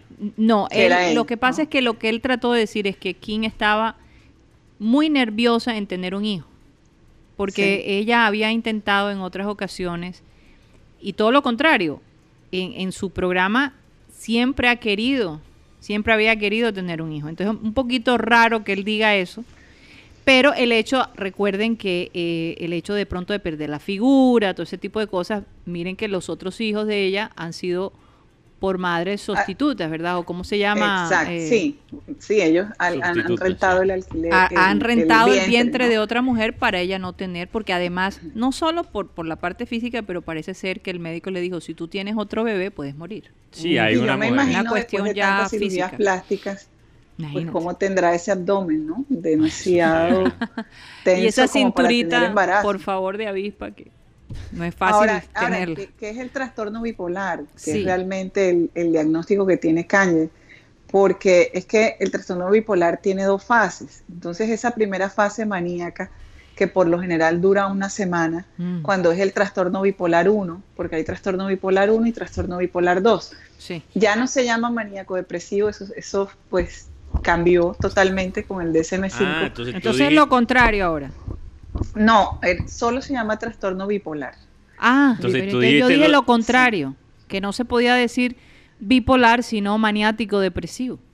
Ah, bueno, no, el maniático depresivo se decía el, el siglo pasado, prácticamente. Estoy confundida, Eh, es lo Oye, contrario. Entonces yo estaba bien, fíjate. Sí. No Hombre, me corrige ah, bueno, pero espérate un momento, yo también tuve razón cuando te dije que D'Artagnan era el cuarto mosquetero y tú dijiste que no. Bueno, pero, pero lo único que, que te digo es que Eh, no sabes me, que estamos empatados. no me corrige Caso tanto. cerrado. No me corrige tanto. No me corrige tanto. Eso te digo yo. a Eh. Ma- Mateo, tu madre tiene historia de corregir al aire.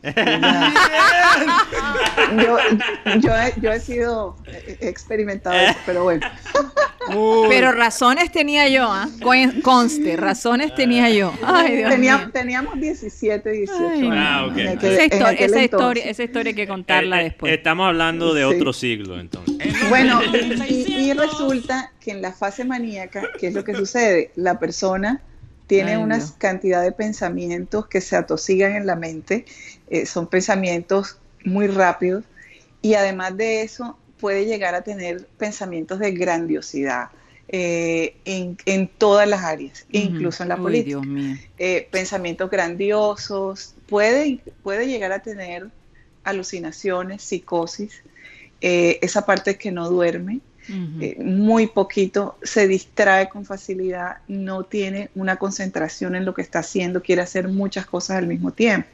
Pero esta fase puede durar de cuatro días, si es el, el trastorno bipolar 2, o de una semana, si es el bipolar 1, es más larguito.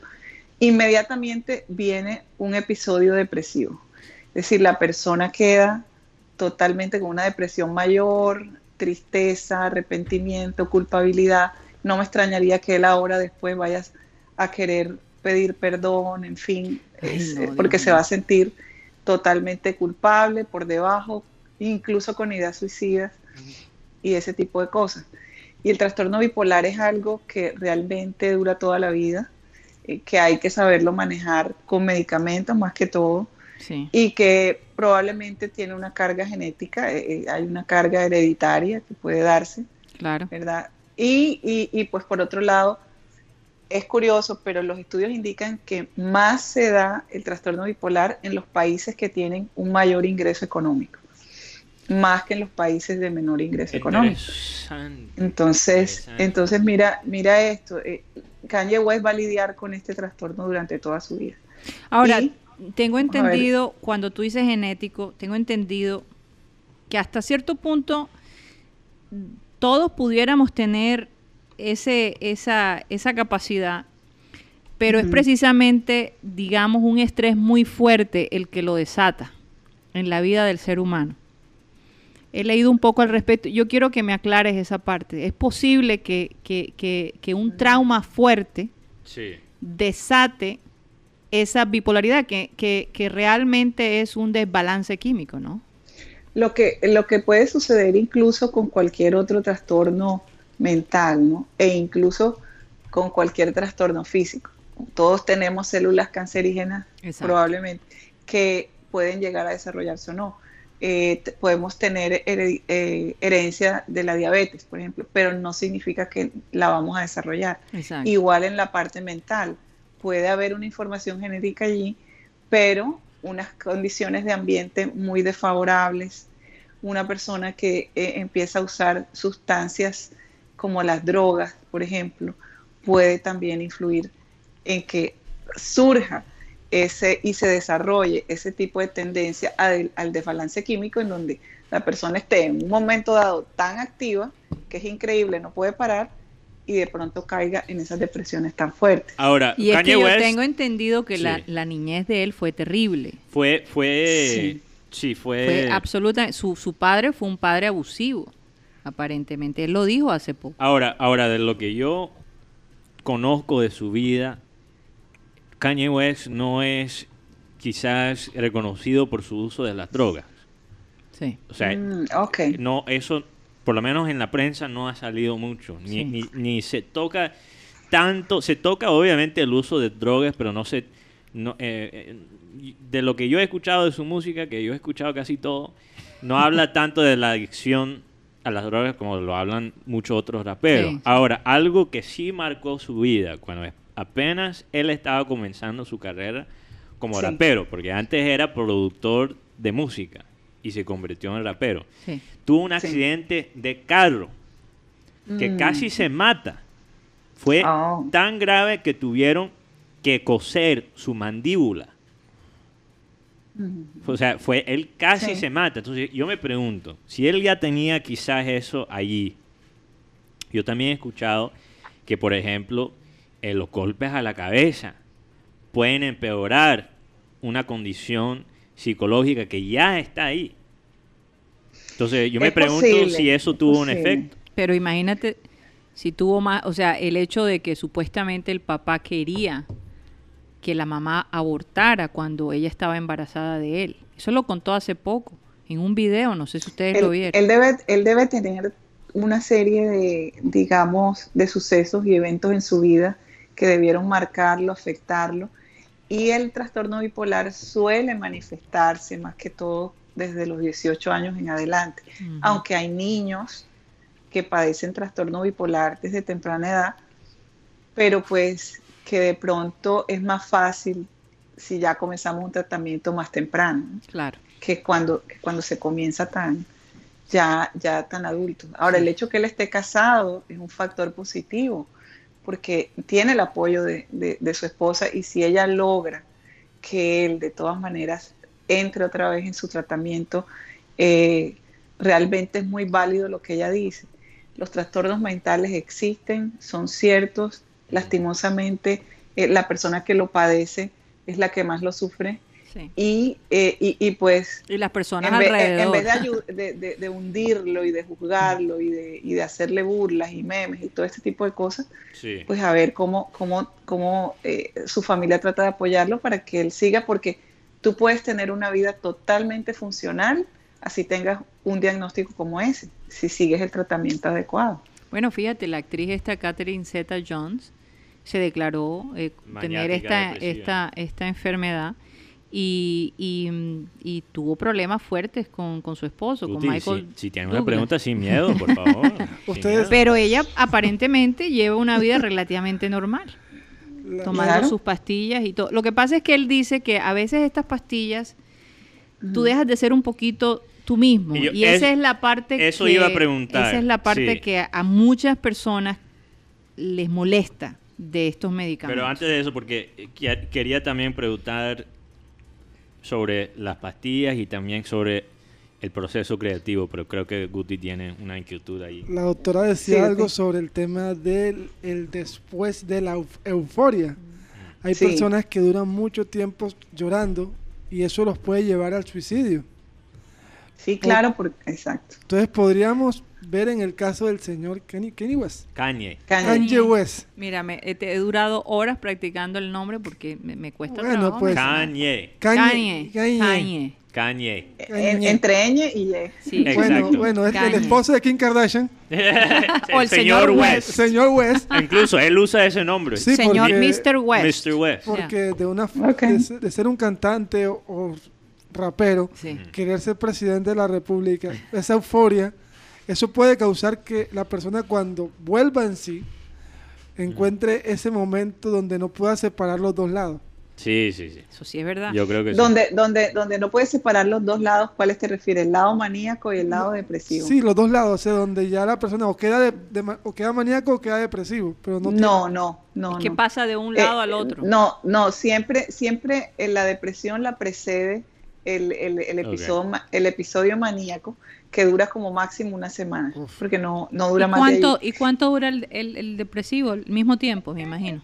El depresivo puede, puede, ser, puede ser dos semanas, Un un poco Ok. más largo, Imagínate. pero para que haya trastorno bipolar, por regla tiene que haber un, un episodio depresivo. Entonces, después que tú Entonces- tengas tu primer episodio, eso básicamente queda contigo toda la vida, Sí, ¿verdad? sí, sí. Así es. es algo, así es. es crónico. Es, co- es como la ansiedad. La ansiedad. Es la misma cosa. Eh, bueno, yo quería, porque aquí Raymond Hernández, eh, ¿Quién es ese?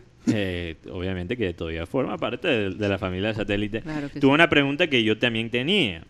Quizás eh, él dice aquí, pregunta, ¿será que el señor West escribe sus canciones durante su fase maniática? Es una posibilidad. y yo creo que es muy posible, porque si tú miras Mm. la parte que no hemos mencionado en todo esto, es que él va a sacar un disco nuevo mañana. Ay, qué cosa, ¿no?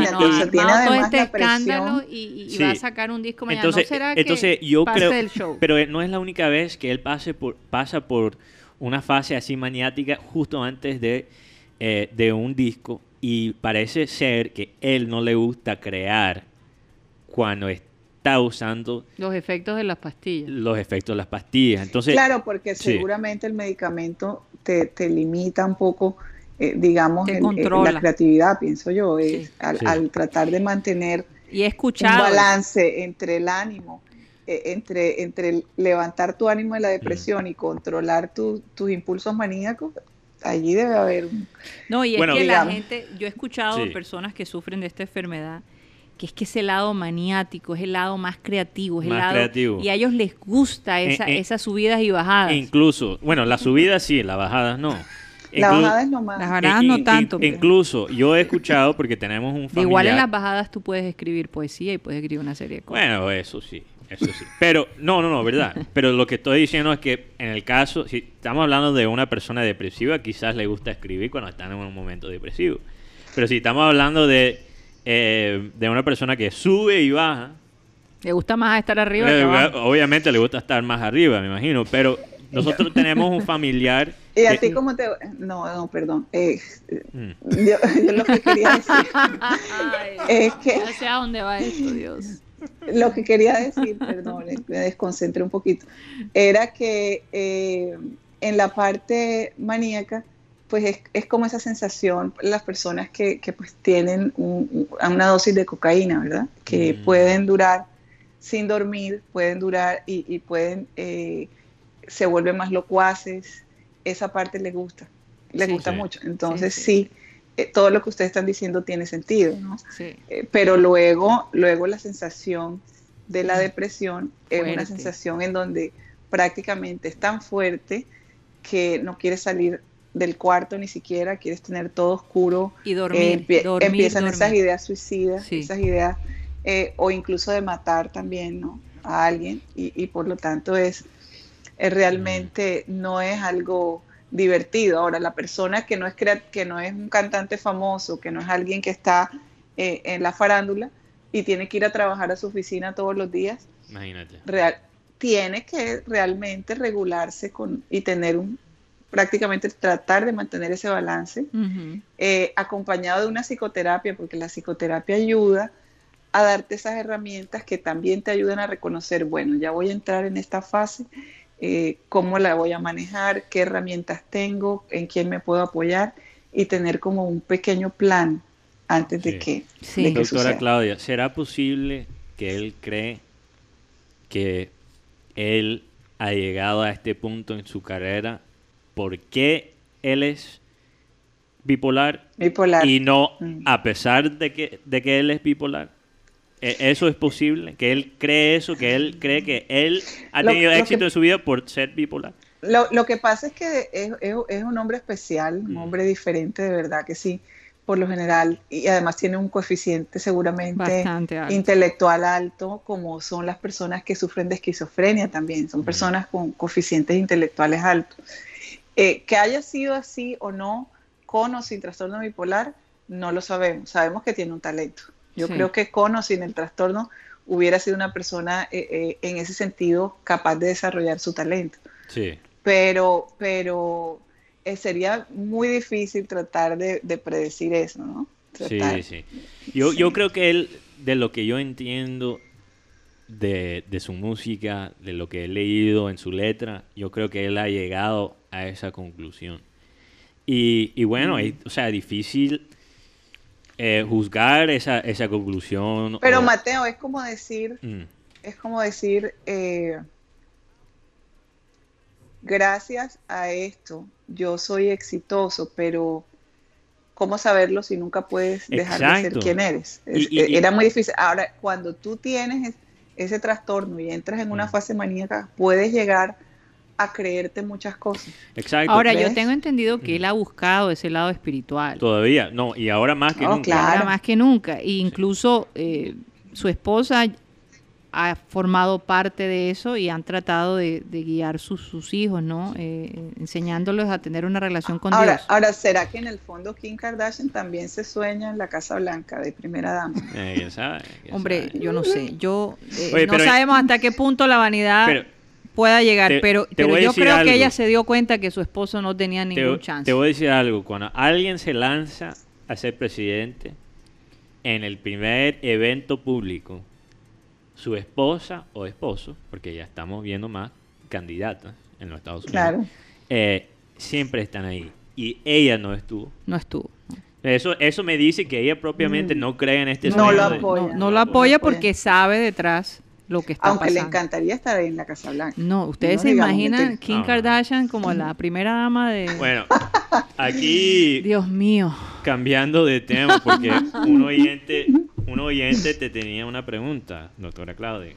Sí. Y no sé si estás enterada de la situación de, de Luis Sandoval. Eh, ¿Tú has escuchado de eso? No. No. Luis Sandoval es un jugador, es un jugador del Junior. ¿Cuántos años tiene Luis Sandoval? 22 años. 22 añitos. Y hace poco lo tuvieron que detener porque venía con su esposa eh, y parece que la esposa de él no tenía licencia para conducir. Y no sabemos si él estaba bajo la influencia o no de, del alcohol. Eso no se sabe, no, Sí. no No se se, ha dicho. no públicamente. Nosotros no Sí. estamos diciendo eso, quiero que lo sepa, pero la gente lo ha especulado, ¿verdad? Eh, pero el caso es que la esposa estaba manejando. Entonces él como que cuando los policías lo detienen, Y ella no tiene su se licencia. puso agresivo, discutió con los policías y los policías decidieron llevársela a la UCJ, que es como un sitio donde las personas que, que faltan el respeto a, a- a- a lo- A a la lo- autoridad. a la autoridad pasan unas horitas allí como para que mediten. Es como el drunk tank en los Estados Unidos, básicamente. Básicamente. Wow. Entonces, él terminó allá, no pudo ir a la práctica, en fin. Antes, hace unos meses atrás, parece que estuvo también involucrado en una fiesta en su apartamento. Él dice que no fue en su apartamento, pero mucha gente dice que sí fue. Y ya estábamos en plena cuarentena. Entonces, han habido un par de incidentes de indisciplina de parte de él. ¿Y cuál es la pregunta? Como para que... No, la pregunta de Enrique Martínez era para la doctora Claudia, ¿cuál sería el mensaje Ajá. para Luis Sandoval de ella? El consejo, porque no es la primera vez, quizás, aunque en esta situación yo creo que eh, se entiende las emociones que Sí, tenían ese Él estaba yendo al funeral de cuatro de sus amigos o familia. familiares, parece. que murieron en Tasajera, en el incendio Sí. aquel donde por lo menos ya han pasado Sí. como 31 o 32 personas han muerto. pe- Más de 40. o más de 40 ya. No es la primera y vez. Es que, y es que, y es que Ah. fíjate, Mateo y Karina y Guti, la, la edad, ¿no? 22 años. 22 años. Un chico que 22 años está teniendo cierta fama en la ciudad, eh, viene además de un evento que ha sido muy emotivo, ya le ha pasado en otras ocasiones, tanto de fiesta también, Ujú. como, en fin. Eh, se- y pienso que en este momento necesita él saber cómo manejar esa parte de la popularidad y de hasta dónde llega mi poder, ¿verdad? y la parte de las reglas y, y el protocolo y lo que se y lo que está eh, y lo que hay que cumplir básicamente como, como ciudadano. Tiene 22 añitos, Sí. obviamente, todavía está prácticamente acaba de salir de la adolescencia. Entonces, Sí. en este momento, un psicólogo bien importante para él, para que le ayude a, a de pronto mantener ese balance y saber que no importa la fama, no importa la popularidad, ¿verdad? Tú tienes que manejar, al contrario, un comportamiento eh, mucho más tranquilo, moderado, en fin. Y quizá esto viene de atrás, porque de pronto en su casa era un chico bastante rebelde, los padres no supieron manejarlo, no conocemos esa historia, ¿no? Entonces, allí es cuando un psicólogo es bien importante Sí. en, en- en el, en el equipo. Hombre, y, y la verdad es que, doctora Claudia, él tiene un talento eh, innato, es, es un buen jugador. Hizo un buen papel en la sub-22, ¿no? Sub-23. Su- Sub-23. de Colombia. eh, de Colombia hizo un muy buen papel. Entonces, eh, sería una lástima que por estas indisciplinas, porque parece ser que el Junior lo va a sancionar. Y, y bueno, eh, eh, de todos modos, afecta la armonía carrera, sí. del grupo Claro, también. Pero esto sería, Claro. sería un tema como para hablar también con las divisiones menores, porque el jugador cuando recibe el primer sueldo enseguida se compra un trem- tremendo celular, un tremendo carro, y entonces te empiezas a dar cuenta que no tienen uno, una, una mentalidad preparada para lo que viene. claro, claro. Eh, Entonces- mira, Así es. Guti, yo creo que hay que hacer como un reportaje in- investigativo de cómo se forman los jugadores jóvenes aquí en Solo, en solo, te, solo te digo Qué uno, interesante. solo te Sí. digo uno, que un chico talentoso llamado Darwin Araujo, que lo mataron las pandillas, se metió a las pandillas, y era buenísimo el jugador. Pero Tenemos que hablar aquí porque el talento aquí no falta. Sí. Yo creo que Barranquilla debería exportar todavía más jugadores a, a- Más a El, Solo- el más otro, el otro día, Mateo y, y- y amigos oyentes, les invito a ver esa. eh, hay, un, hay un documental en Netflix de entrevistas, ahora no recuerdo el nombre del entrevistador, eh, que son en blanco y negro. Y, y hay una con Matt Damon, el, el, o Matt Damon. No es el- David No, Letterman. no es Demon, es Damon. Es Damon, right? Ok. Ahí, ahí empezó a corregir, imagínate. Aceptar Matt Damon. Sí, porque eh, Matt Damon y él habla realmente de cómo manejó la fama este chico que a los 16 años escribe la película Good, ah, Good Will Hunting, Con Ben Affleck. ¿verdad? Con Ben Affleck y gana el Oscar y todo este tipo de cosas. Pero él Y- comenzó y- a los 18 años. Pero él está, él está actuando, él cuenta en la entrevista que él comenzó a, a tener conversaciones con Ben Affleck, se reunían y que los, en los lunch de trabajo y tenían 12 años. Ay, y se, qué reuni- belleza. y se re- y se reunían para hablar de los proyectos, de las audiciones, desde esa tierna edad. Ah, Entonces, cuando logran finalmente llevar a la pantalla gigante su proyecto y, y tienen esa, esa fama, enseguida le viene otra película que se llamaba Saving Private Ryan. claro, O sea que, o sea que toda la popularidad si no le llegó mal. muy joven. Sí. sí. Y él Claro. decía cómo hacer para mantener los pies sobre la tierra. Pero tú no sabes que la mamá de Sí. él es profesora. Steven Spielberg. Y él, ella le decía a él, le decía a él, termina tu colegio.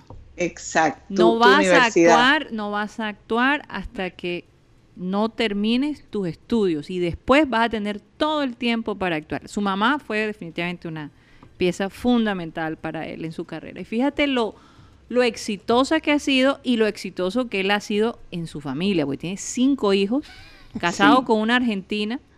eh, Y bueno, óyeme, tremenda familia. No sé, tiene Sí. más de 10 años Y, y- y- casado. y el hombre más sencillo de este mundo, con Sí. jeans, tenis, camiseta. Claro que eh, alguien totalmente normal. Y, y entonces hay que tener mucho cuidado, porque ese paso Mm. a la popularidad, a la fama, es lo que realmente puede volver a alguien a- hasta bipolar. No, y una Sí, ciudad como. Boston, donde muchas veces pasa en Boston lo que puede pasar en Barranquilla eh, o en Colombia en general, que cuando tú llegas a tener fama y, y tú llegas a tener dinero, llegan los, los de tu ba- barrio básicamente para presionarte por tu plata, por, eh, o sea, se vuelve, se, se te puede volver una pesadilla. problema. Los, Un compa- problema. los Claro compadres, los los, compadres. los amigos, Eso pasa en Boston también. las 15 novias. Eso Porque hay también unos puede barrios estar en Boston pasando- que son todavía muy tesos. También puede estar pasando con Sandoval. Sí. Sandoval, Sa- Eh, Sandoval, recordemos pero que... es que él es de Tasajera. No, él es, él, él es de acá. Él es de acá. Pero su, pero su familia, él vive en la chinita, creo. Él es Ah, muy, de- muy pegado a la chinita. Pero algo que tiene de Sandoval también es que Sandoval viene de ser papá. Acaba de ser papá hace dos meses. No, y no es fácil La- ser papá tiene- a los tiene 22 varios años. elementos encima y ese chico necesita estrés. ayuda psicológica. Definitivamente. Esperemos que, que, que lo tengan en cuenta y que lo ayuden porque es un talento que vale Así la es. pena cultivar. Bueno, doctora Claudia, muchísimas gracias. Eh, Qué rico básicamente estar con ustedes. nos vamos a despedir con usted. Nos vamos a despedir, le digo usted, pero realmente mi hermana, ¿no? Qué raro. Eh, pero Y, tremendo- y- y- y Muy somos raro. casi de la misma edad prácticamente. No, Casi, no, casi. no, no.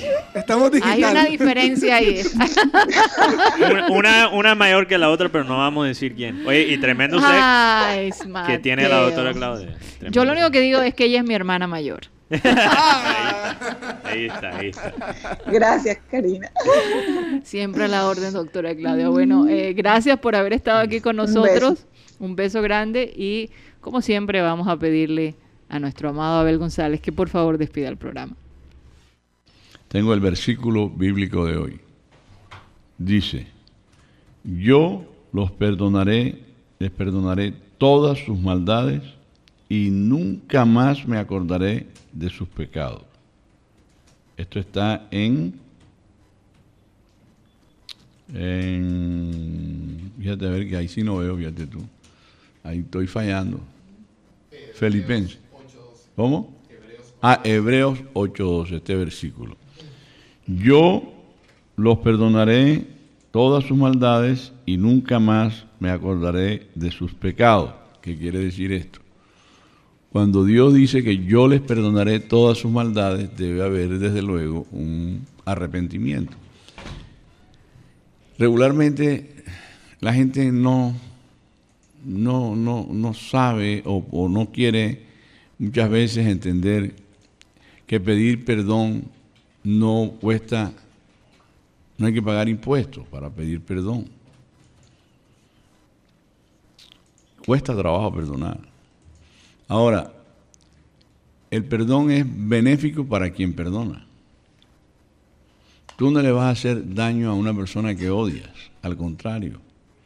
Si odias a alguien, de alguna manera serás su esclavo. Hay que tener cuidado con el odio. Porque el odio es como un virus que enreda el disco duro de tu cerebro. Y te enreda y te enreda y te debilita. Porque estás todo el día pensando en cómo joderlo. Y entonces, de alguna manera, pierdes el tiempo pensando cómo joder al otro y, y descuidas tu propio trabajo, tu propio interés, tu propia iniciativa. Así que el perdón es rentable para quien otorga el perdón. Pareciera que el que gana es al que perdona, pero el que gana es quien perdona. Y, y Dios lo quiere decir aquí, yo los perdonaré y nunca me acordaré de eso. Pero tienes tú que, de alguna manera, arrepentirte. Ok, ese es el versículo para hoy. Perdón. Señoras y señores, se acabó el time.